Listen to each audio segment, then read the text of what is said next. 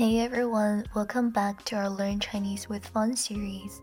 I'm your host Charlotte, and today we are diving into Lesson 10 Grocery Shopping in China. In this lesson, we will explore some useful phrases and vocabulary for buying food and groceries in China. Let's get started. So, grocery shopping is a daily activity in China and is a great way to practice your Chinese language skills while experiencing Chinese culture by learning some basic phrases and vocabulary for buying food and groceries.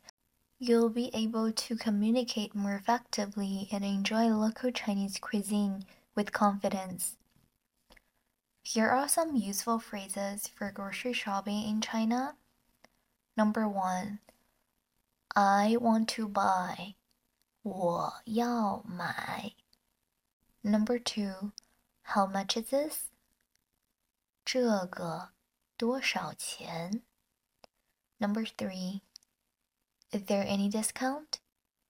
有没有打折? Number four, Please give me one kilogram of. 请给我一斤。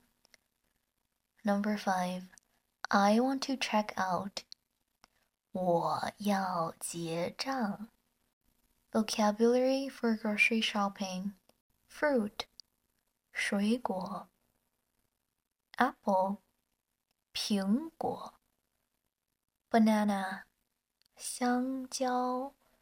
orange 橙子，pear 梨子，grape 葡萄，strawberry 草莓，peach 桃子，pineapple 菠萝，watermelon 西瓜，pomegranate 石榴。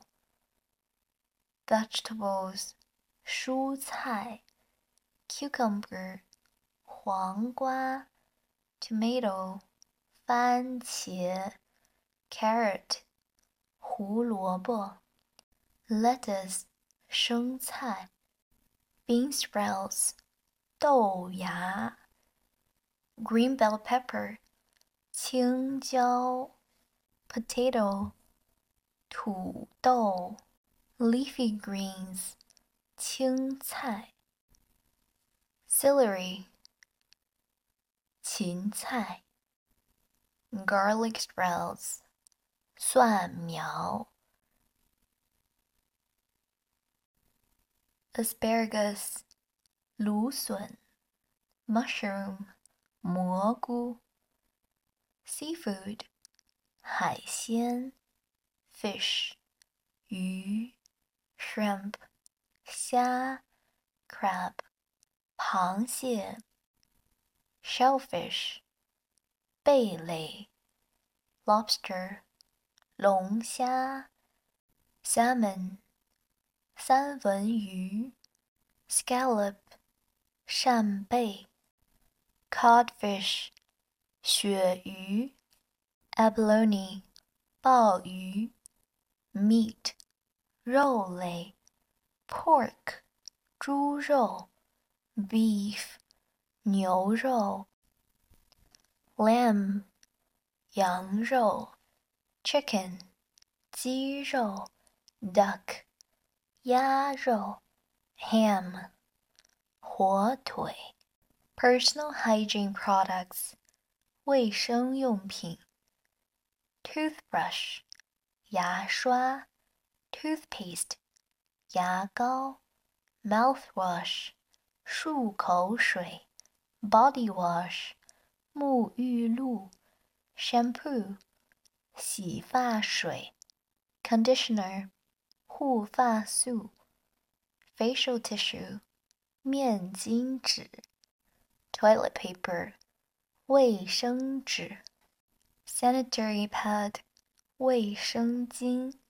tampon 卫生棉条，disinfectant solution 消毒液，dairy products 乳制品，milk 牛奶，butter，奶油，ice cream，冰淇淋，yogurt，酸奶，cheese，奶酪，infant formula，奶粉，chocolate milk，巧克力牛奶，milk tea，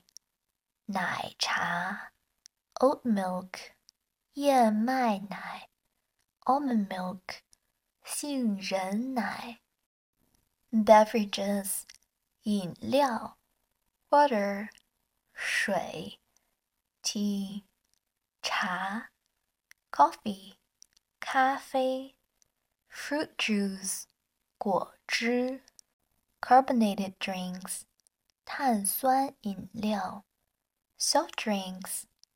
软饮料，soy milk，豆浆，red wine，红酒，beer，啤酒，snacks，零食，candy，糖果，chocolate，巧克力，potato chips，薯片，cookies， 饼干。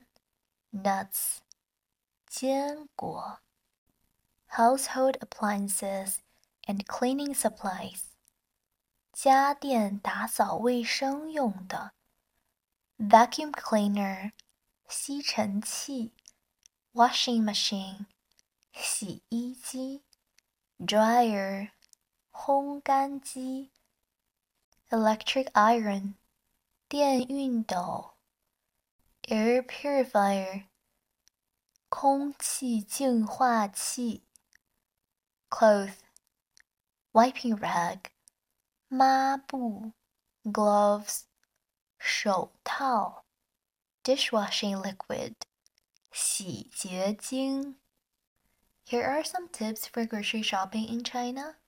Bring your own shopping bag. Many grocery stores in China charge for plastic bags so bring your own shopping bag to save money and be environmentally friendly. Bargain. In some small markets, it's common to bargain for better price. As for recommendations, if you're not familiar with Chinese cuisine, ask for recommendations from the store staff. Now, let's practice using the phrases and vocabulary we just learned. Imagine you're in a grocery store in China and try to use the phrases and vocabulary we just learned to buy food and groceries. Role play with a friend and practice grocery shopping in Chinese using the phrases and vocabulary we just learned. Great job, everyone! In this lesson, we've covered some useful phrases and vocabulary for grocery shopping in China.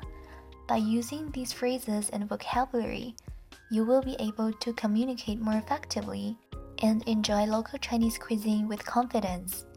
If you enjoyed today's video, please give it a thumbs up and don't forget to subscribe to our channel for more fun and engaging Chinese lessons. Leave a comment below if you have any questions or suggestions for future lessons. See you in the next lesson.